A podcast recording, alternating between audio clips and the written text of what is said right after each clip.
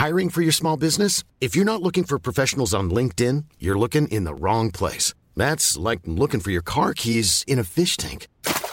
LinkedIn helps you hire professionals you can't find anywhere else, even those who aren't actively searching for a new job but might be open to the perfect role. In a given month, over 70% of LinkedIn users don't even visit other leading job sites. So start looking in the right place. With LinkedIn, you can hire professionals like a professional. Post your free job on linkedin.com slash people today.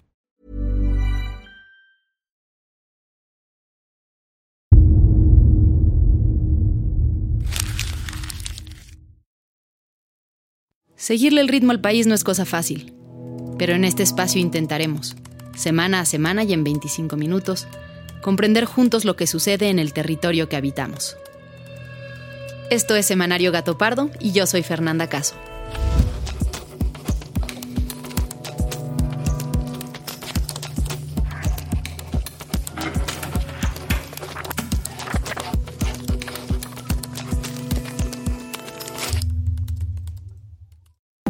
Totalmente seguro que este programa no va a poder continuar porque el gobierno se gasta mucho dinero en esto y los resultados no son los esperados. Bueno, el programa Sembrando Vida prevé la plantación de 100 millones de árboles en el país. Una plantación del programa Sembrando Vida. ¿Sembrando vida deforestando la selva? Es el programa de reforestación más importante del mundo. Esta semana, el programa de gobierno Sembrando Vida acaparó los titulares. Primero, por un reportaje en el que señalan vínculos entre la siembra de árboles de cacao como parte del programa y la nueva empresa de chocolates de los hijos del presidente López Obrador.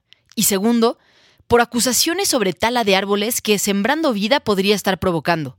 Sobre este tema hablaremos más adelante en el episodio, pero antes de entrar a eso, vayamos a la junta editorial que tuvimos el martes, en la que definimos los temas que abordaríamos en este espacio.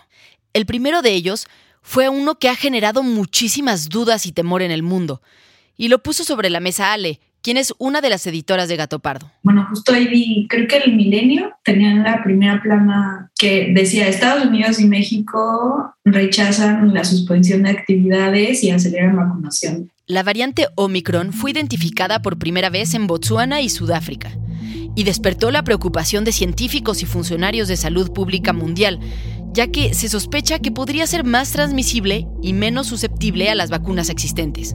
En México, el subsecretario Hugo López Gatel confirmó este viernes el primer caso de COVID-19 por la variante Omicron en nuestro país. Dijo que se trata de una persona de 51 años que vino de Sudáfrica, quien presenta enfermedad leve y está internada voluntariamente en un hospital de la Ciudad de México. La preocupación mundial que ha habido respecto a la variante Omicron del virus SARS-CoV-2 tiene un componente que corresponde hasta el momento solamente con el reconocimiento de que esta variante puede tener mayor transmisibilidad. Las autoridades sanitarias han recomendado no caer en alarmismo, pues todavía no se tiene suficiente información sobre esta variante pero insisten en mantener las medidas sanitarias como ventilación y uso de cubrebocas, así como reforzar la vacunación.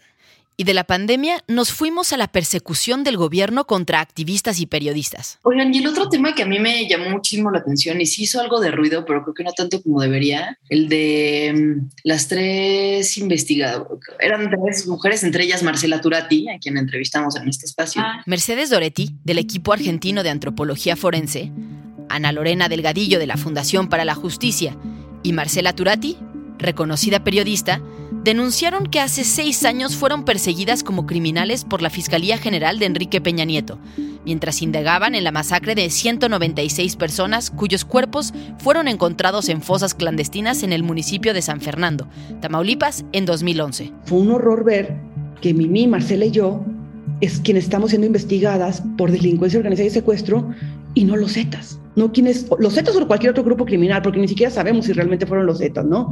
No los responsables de las masacres.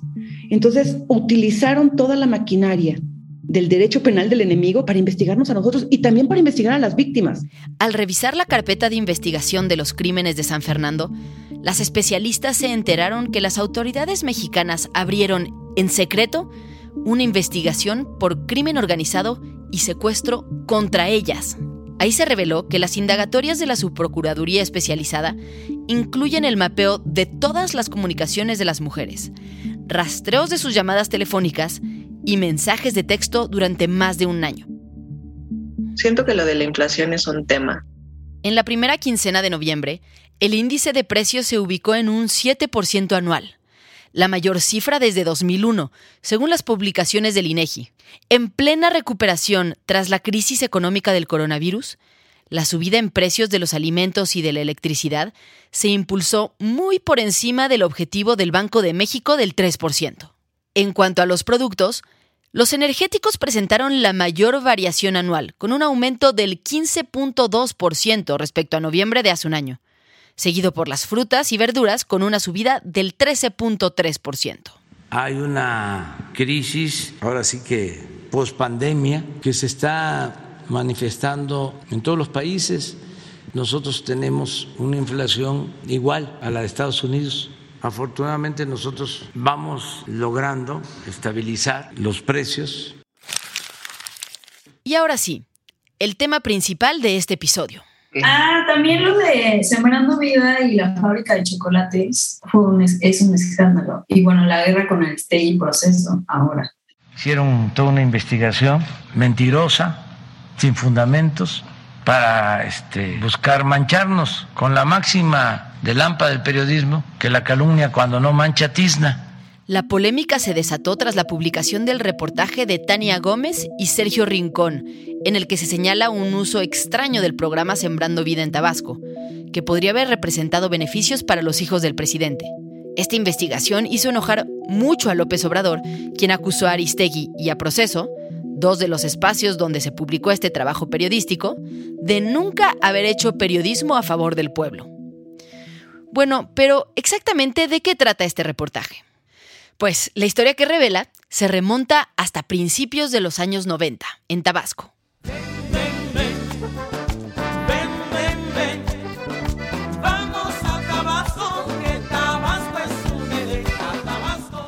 En aquellos años, López Obrador vivía con su familia en el fraccionamiento Galaxia Tabasco 2000, en la capital del estado. Sus hijos, José Ramón, Andrés y Gonzalo, eran entonces pequeños y conocieron ahí a un vecino, Hugo Chávez Ayala, quien además de vivir en la misma calle, era compañero de Andrés en el colegio. La relación de los hermanos con su ex vecino continuó con el paso de los años.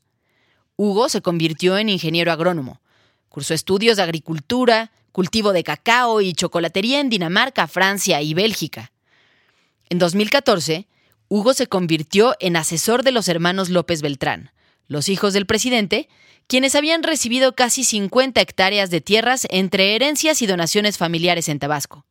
En los años siguientes, Hugo creció como empresario hasta llegar a ser uno de los principales exportadores de cacao gourmet y comercializador de chocolate en América y Europa a través de la empresa agrofloresta mesoamericana. En Europa, cuando los chocolateros de las calles de Saint Honoré en París escuchan hablar del cacao criollo, se les dulcifica la mirada. Al poco tiempo de lanzar el programa Sembrando Vida, López Obrador invitó a Hugo Chávez a ser director técnico del programa. Él no asumió formalmente el cargo, pero sí formó parte del Consejo Consultivo de Sembrando Vida. Pero primero hagamos una pausa. ¿En qué consiste el programa? Sembrando Vida es un programa del gobierno mediante el cual se otorga insumos y dinero mensualmente a productores locales para que siembren hortalizas y árboles frutales y maderables. El presupuesto de Sembrando Vida de este año ascendió a 29.900 millones de pesos. Para poner en perspectiva, el presupuesto de Sembrando Vida para el 2022 es mayor que el de la Secretaría de Gobernación, la de Economía y la de Relaciones Exteriores juntas es el doble que todo el presupuesto de cultura y es más que el presupuesto de CONACIT, encargada de financiar la investigación y el desarrollo de ciencia y tecnología en todo el país. Bueno, volvamos a la historia. Según lo relata el reportaje, a finales de 2018, cuatro meses después de que López Obrador anunciara el programa Sembrando Vida, su hijo, Andrés Manuel López Beltrán, solicitó el registro de la marca Rocío, nombre con el que los hermanos comercializarían su nueva producción de chocolates en honor a su madre, Rocío, quien falleció en 2003, y cuyo nombre también tiene la finca que produce el cacao. La marca Rocío Chocolate, de Andrés Manuel López Beltrán, está ubicada en Tabasco. Se comercializa en exclusivos lugares de la Ciudad de México y apunta a convertirse en un producto premium. Es decir, la producción del cacao para los chocolates vendría de los terrenos en los que Hugo era ya el asesor desde hacía varios años. Bueno, pongan atención, que aquí es donde la historia se empieza a enredar. Resulta que, según la investigación, curiosamente, ya con Hugo Chávez Ayala participando en el diseño de Sembrando Vida, se impulsó la producción de cacao en Tabasco, a pesar de que la comunidad no eligió por consenso ese cultivo, sino otros 25 productos. En los documentos que los reporteros obtuvieron vía transparencia, no se dio ninguna justificación técnica para elegir el cacao sobre otros árboles o plantas. Pero la cosa se vuelve todavía más turbia. La investigación revela que hay al menos siete productores en Tabasco que le venden cacao a la empresa de Hugo y que al mismo tiempo son beneficiarios del programa Sembrando Vida. Testimonios de campesinos locales, rescatados en el reportaje, aseguran que se sienten comprometidos a venderle a la empresa de Hugo, Agrofloresta, su producción de cacao. Bueno, pero ese es Hugo, el amigo quien tal vez podría estar aprovechando una posición de poder para beneficiarse de un programa social. Pero, ¿Qué tienen que ver los hijos de López Obrador en esto? La investigación revela lo siguiente. El ingeniero Hugo Chávez Ayala niega tener una relación comercial con los hijos de López Obrador. Sin embargo, existe evidencia de lo contrario. En una presentación del equipo de Agrofloresta, la empresa de Hugo, en septiembre pasado, un ingeniero agrónomo de nombre Isabelo dijo llevar siete años trabajando en la empresa y ser el encargado de la finca El Rocío, la finca de los hijos de López Obrador. Agrofloresta presume un premio a los International Chocolate Awards en 2018 en su página de internet. Este cacao se produjo en la finca Rocío. Agrofloresta y Rocío comparten el mismo contenido multimedia en sus redes. La encargada de certificaciones de Agrofloresta tramitó el certificado orgánico del cacao de Rocío. Restauranteros dicen comprar chocolate Rocío a la empresa Agrofloresta. Y la Asociación de Chocolateros Finos refiere que Agrofloresta usa cacao de la finca Rocío. Es decir, sí hay amplia evidencia de la relación entre las empresas, que detona muchísimas dudas y sobre la cual no ha habido una respuesta clara por parte de los involucrados, salvo negar y descalificar el reportaje. Pero más allá de esta investigación, ¿el programa Sembrando Vida está funcionando? ¿Qué hay con las denuncias de tala de árboles que se han hecho? ¿Y quiénes son los beneficiarios? Pues con estas preguntas en mente, Majo, Fabiola y yo, que somos el equipo de investigación de Semanario Gato Pardo, nos dimos a la tarea de buscar datos y documentos que nos permitieran entender los detalles. Así que vámonos hasta Yucatán, uno de los ocho primeros estados donde se implementó el programa.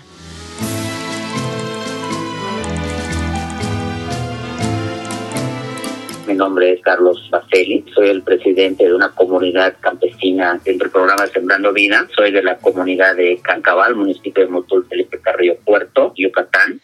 Carlos me cuenta que el internet en la comunidad no es muy bueno, por lo que hacemos la llamada por teléfono y me platica con entusiasmo de su participación en el programa. ¿Cómo fue que entraste en, este proyecto? Correcto. Eh, mira, fue por una invitación, el gobierno federal pues lanzó este programa y la forma masiva de llegar a la gente era por una invitación vía comisariado es final. Entonces, yo al leer esta convocatoria cuento con los requisitos que se pide. Al cabo de un mes, mes y medio, pues ya el gobierno federal nos, nos extendió una invitación en donde nos aceptaban como beneficiarios del programa y posteriormente nos pedían las reuniones formales. ¿De qué tamaño es el terreno? El, el terreno se pide que cuente como mínimo de 2.5 hectáreas. Carlos relata que él tenía una ventaja porque sabía de construcción y tiene una pequeña empresa informal de tres empleados con la que hace construcciones menores en la zona. Desde que llegaron a presentar el programa a su comunidad, Carlos ofreció a sus vecinos apoyarlos gratis con las instalaciones que necesitaran para el riego y las adecuaciones que pedían los técnicos del gobierno. Así se ganó su lugar como líder del grupo. ¿Y ese dinero dónde se les deposita? Cuando ya nos dieron el contrato, se nos entregó una cuenta bancaria con una tarjeta para hacer esos cobros vía Banco Nuevo, que es el Banco de Bienestar. O sea que no hay intermediarios. No, el dinero viene directo del gobierno federal al beneficiario. ¿Y cuánto se les deposita? Se nos deposita 4.500 pesos con una retención para fondos de ahorro de 500 pesos. ¿Usted tiene como otros amigos o familiares que también sean beneficiarios de este programa? Sí, le digo que nosotros ahorita somos en mi comunidad somos 25, a mí me tocó presidirla. A decenas de miembros de la comunidad de Carlos, el programa les está cambiando la vida. 4.500 pesos mensuales es un ingreso mucho mayor que lo que la mayoría de las familias obtienen en la zona. Sembrando Vida les permite seleccionar una parte del terreno para sembrar hortalizas, con lo que obtienen productos para vender a corto plazo, como maíz o frijol, y el resto lo deben dedicar a los árboles frutales y maderables que toman años o hasta décadas en crecer. La verdad es que, de escuchar de inicio a Carlos, el programa suena de maravilla, pero de pronto me platica algo que me hace un poco de ruido. Yo tengo un terreno que estaba en desuso, eh, prácticamente era un monte, selva, entonces hubo que hacer este pues mucho trabajo, ¿no? Este, eh, limpiarlo, tumbar parte de, de la maleza, eh, hacer caminos, brechas para poder este, empezar a sembrar en esa propiedad. Por falta de recursos, Carlos no había podido invertir en este terreno que tiene como una especie de préstamo por parte del gobierno desde hace más de una década. Con el paso de los años, este terreno se había hecho ya parte de la selva, pero para poder participar en Sembrando Vida, tuvo que limpiar todo lo que había crecido.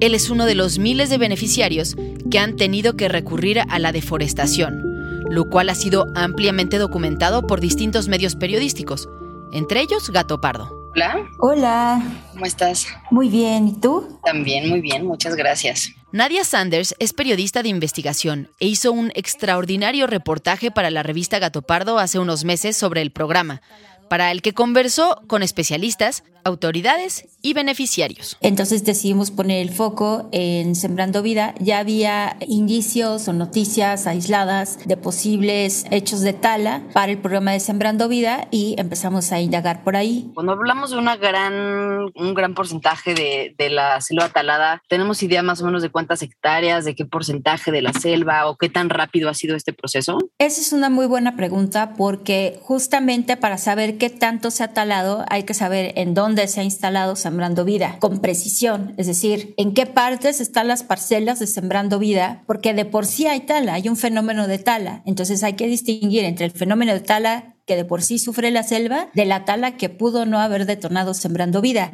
Es decir, que calcular con precisión cuánto se ha talado de selva y bosques por Sembrando Vida es difícil, porque según me explica Nadia, el proceso de tala acelerada ya existía desde mucho antes de que apareciera el programa. Por otro lado, la dimensión y ubicación exacta de las parcelas que han entrado no está disponible de manera pública. Nadie entonces me refiere con el World Resources Institute, o WRI por sus siglas, una organización dedicada a proteger los ecosistemas del daño causado por los gases de efecto invernadero, y que ha hecho un esfuerzo enorme por documentar la deforestación en el mundo y en México.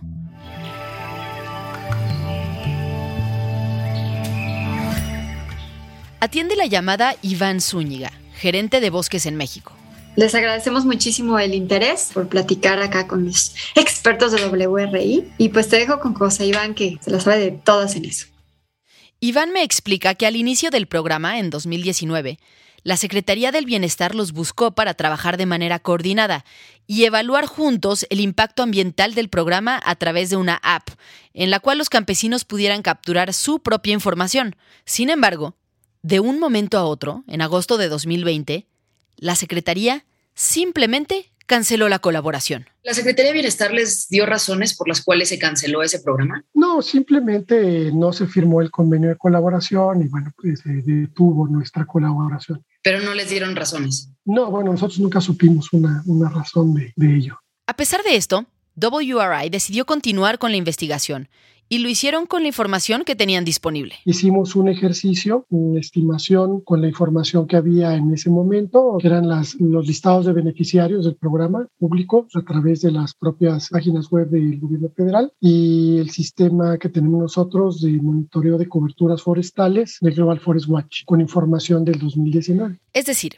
lo que hicieron en WRI fue evaluar primero el total de parcelas y beneficiarios del programa en cada municipio. Después, contaron cuánto había de bosques, selvas o territorios agrícolas en descanso en esos mismos municipios antes de que iniciara el programa. Y lo compararon con el mismo dato, pero de finales de 2019.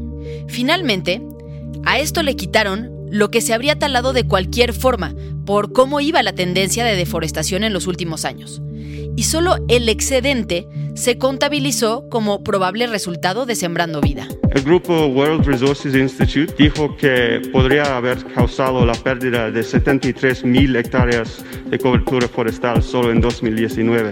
Pero Iván inmediatamente hace un matiz aquí. Para mí creo que es importante que de pronto 73 mil hectáreas dices, pues es mucho y sobre todo pensando en el primer año, ¿no? Pero cuando dices el primer año se establecieron 600 mil hectáreas. Entonces 73 mil hectáreas, estás hablando de cerca de un 12%, ¿no? Más o menos. Ahora, de esas 600 mil hectáreas, se supone que 400 mil deberían de ser de sistema agroforestal, 1.5 hectáreas por cada beneficiario. Eso significa que 400 mil hectáreas, si se mantienen en el tiempo, van a tener arbolitos y pues son 400 mil. Iván pone la cifra en perspectiva. Sí es cierto que 73 mil hectáreas son muchísimas. Y él es claro en insistir que esta deforestación no debió haber sucedido y que es una muestra enorme de negligencia en la implementación del programa. Pero me hace ver que el balance general no es del todo malo si se logra que los árboles de Sembrando Vida crezcan durante años o décadas sin cortarlos. Pues al final, ya quitando el porcentaje de terrenos en los que se autoriza sembrar hortalizas, de las 600.000 hectáreas sembradas, quedarían 400.000 de terrenos con nuevos árboles. Es decir, a largo plazo, si se mantiene este trabajo, el saldo de 2019, que es el único que se tiene medido, podría resultar positivo. Ups, eso no me lo esperaba. Pero el problema no es solo la deforestación en sí misma, que ya sería grave. Nadia, la periodista, me explica que la instrucción de dejar los terrenos pelones y no aprovechar la sombra de árboles que ya estaban ahí, ha afectado los resultados del propio programa por falta de conocimiento de algunos técnicos contratados por el gobierno, según reportan los productores locales. Y justamente, uno de los árboles que más ha afectado es uno del que hablamos mucho al inicio del episodio.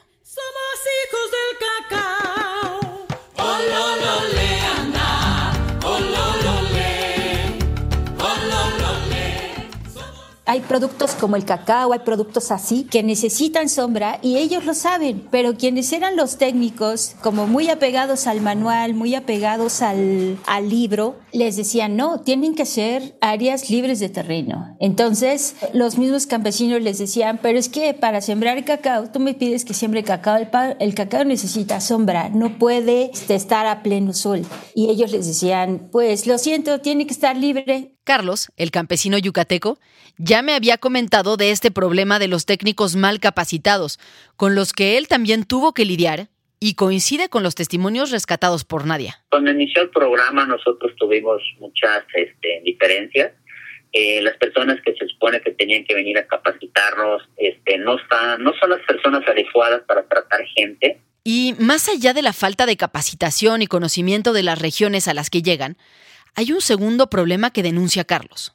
Operadores abusivos que quieren quitarle dinero a los campesinos. De hecho, al programa le hace falta una autoridad que vigile el comportamiento de los que llevan el programa. Imagínate, te llega a 4.500 al mes y tienes a 25 personas con 4.500 pesos en la bolsa y no saben qué hacer con ello porque la mayoría de nosotros, pues somos campesinos. ¿Entiendes? La mayoría, tengo de una persona que no sabe leer ni escribir, entonces son muy vulnerables a ellos. Tenemos a personas muy grandes. ¿Y en su comunidad han tenido intentos de alguien que se quiera aprovechar? Eh, sí, sí, de hecho tuvimos anteriormente alguien que venía y nos decía, no, no, con este dinero lo vas a comprar a tal lugar. O sea, nos daba una dirección o nos intentaba dirigir en qué gastar el dinero que nos llegaba, pero nos fue bien, porque uno no se permitió y dos, pudimos encauzar nuestro rechazo a eso.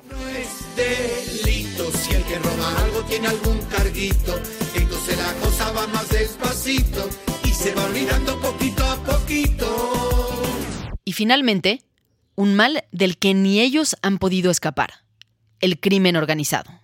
Y en las otras comunidades alejadas de nosotros, en otras partes de la República, sucede muchísimo. Con compañeros de Tabasco que me han escrito y me dicen, pues ahí incluso el crimen organizado te dice, le dice al técnico, me vas a meter a estos cinco en el programa y les pagas y esto ni te presenta. Así, de esa manera ha llegado. Es difícil hacer un balance tajante de Sembrando Vida con la poca información disponible.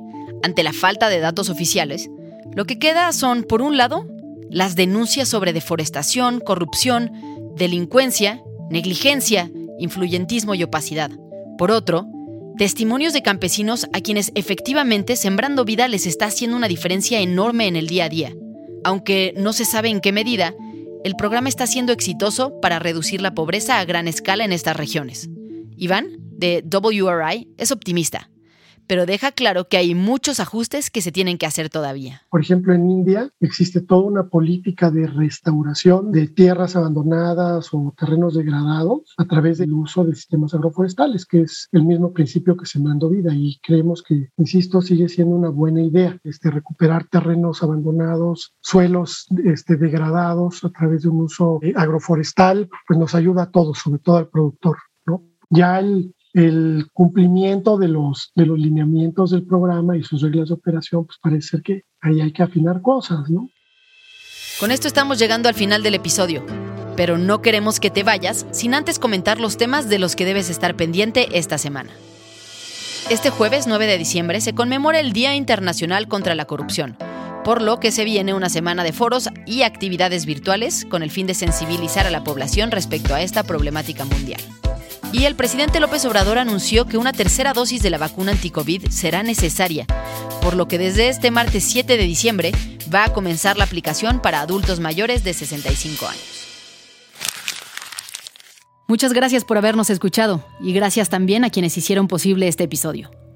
Alejandra González Romo, Guillermo Sánchez y Sandra Barba en la selección de temas y elaboración del guion. A Joaquín León en el diseño creativo María José Vázquez y Fabiola Vázquez como asistentes de investigación y Pablo Todd de Mano Santa por la producción sonora. Nos encontramos aquí mismo, la próxima semana, en Semanario Gato Pardo. Quiero aprovechar también para agradecer a Nadia Sanders, quien, además de aparecer en este episodio, nos ayudó a conseguir entrevistas y datos que fueron fundamentales en este podcast. If you thought the only way to get a more defined jawline with natural looking results was through surgery, think again. Juvederm Volux XC is a non surgical injectable gel filler that improves moderate to severe loss of jawline definition and can help you achieve natural looking results with little downtime. Even better, this improved definition lasts up to one year with optimal treatment. No maintenance required. Improve jawline definition for a smooth, sculpted look with Juvederm Volux XC. For important safety information and to find a licensed specialist, visit juvederm.com. That's J U V E D E R M.com. Not for people with severe allergic reactions, allergies to lidocaine, or the proteins used in Juvederm. Common side effects include injection site redness, swelling, pain, tenderness, firmness, lumps, bumps, bruising, discoloration, or itching. There's a risk of unintentional injection into a blood vessel, which can cause vision abnormalities, blindness, stroke, temporary scabs, or scarring. Talk to a licensed specialist to find out if it's right for you.